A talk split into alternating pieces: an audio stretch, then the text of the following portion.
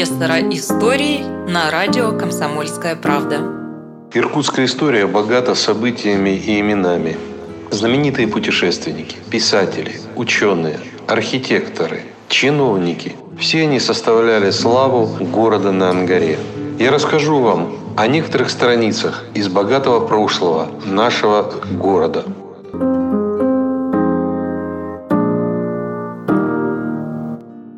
я продолжу рассказывать о том, каким был Иркутск в 17-18 веках.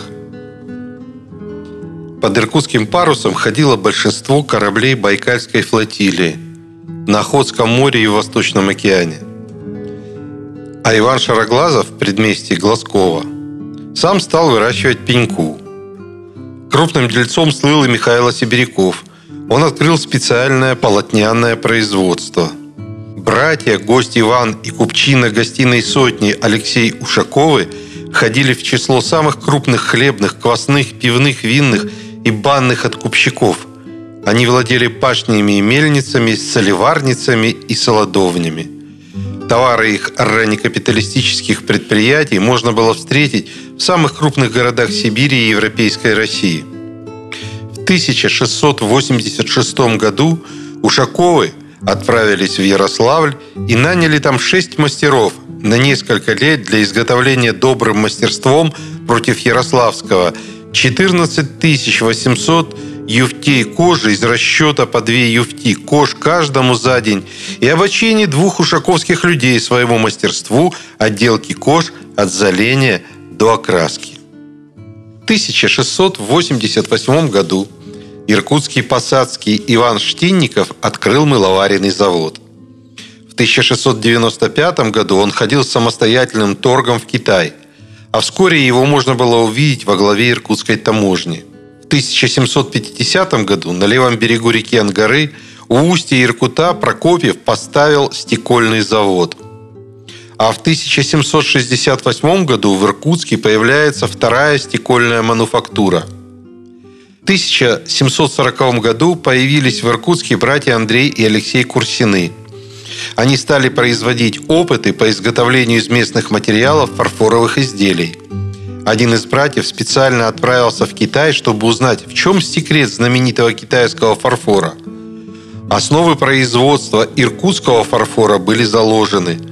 В начале XVIII века Алексей Евсеевич Полевой, отец будущих знаменитых литераторов – освоил производство фаянса в Иркутске. Через несколько десятков лет в Тольцах станут делать настоящие фарфоровые изделия. Пройдет еще немало лет, и в устье реки Хайты встанет завод, где получат фарфор изумительной красоты. Слава о нем разнесется по всей России. Но как торгует иркутский купец и ремесленник, что за мысли рождаются в их голове, интересуются ли они еще чем-нибудь, кроме торга и денег – вот несколько любопытных высказываний на сей счет. Из описания иркутского наместничества 1792 года. Товары получают из Москвы, от города Архангельского, а также с ярмарок Маркарьевской, Ирбитской и Енисейской, азиатские из китайского государства. И во все онные места отвозят для продажи пышные товары – нет недостатка ни в виноградных винах, ни в водках, ни в сахаре, ни в чае, ни в сукнах, полотнах и материях. Легко можно достать всякую посуду – серебряную, медную, хрустальную, деревянную, масло, уксус, спирты, травы, краски и все прочее, что только есть в Москве и Петербурге. Только что не в равном качестве, количестве и цене. Александров – посетивший Иркутск 1827 году, оставил любопытные высказывания, как раз по интересующей нас теме.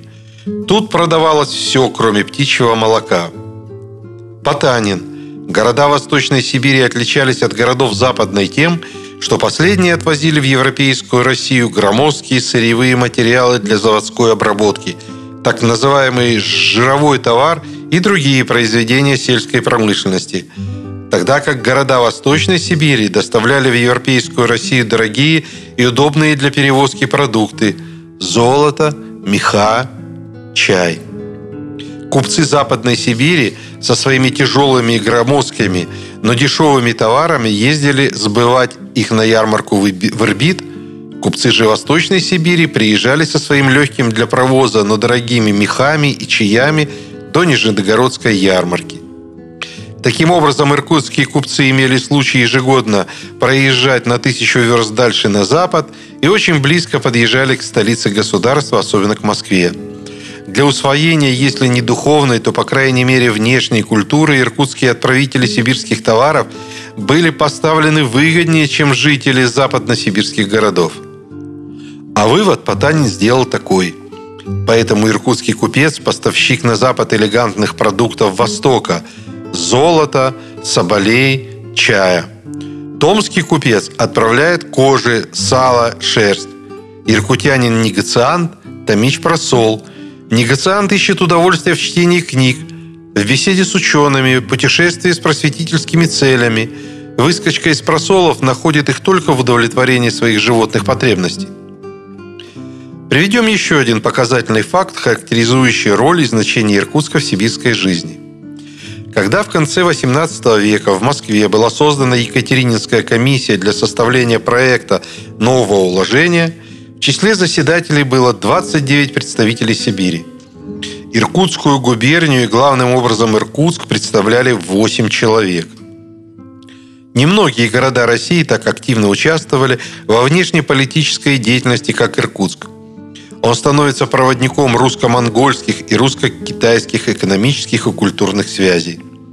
В 1793 году существовал даже проект создания компании на паях местными купцами для развития этих контактов. Составление каравана, закупка товаров, найм работников – все это должно было осуществляться в Иркутске. Компаньоны пытались заинтересовать правительство, предполагали вывоз из Китая предметов, необходимые стране. Главным образом драгоценные металлы и сырье для промышленных предприятий. Золото, серебро, шелк, сырец, ревень, сахар. Предлагалась даже промышленная переработка некоторых видов сырья. Так планировалось создание в Иркутске или близ него сахарного завода, для чего авторы проекта и спрашивали государственные привилегии. Иркутские купцы часто бывали в Урге. Они вели здесь обмен товарами, заключали сделки – Золотой век для купечества наступил в 1762 году, когда отменили казенную монополию в кяхтинской торговле и разрешили торговать всеми видами пушнины. В 50-е и 60-е года XVIII века Иркутск наряду с Москвой, Петербургом, Казанью, Киевом, Ригой, Харьковом, Калугой и Нижним Новгородом входил в число важнейших городов России. Именно тогда эти города – считались главными торговыми, ремесленными и промышленными центрами страны.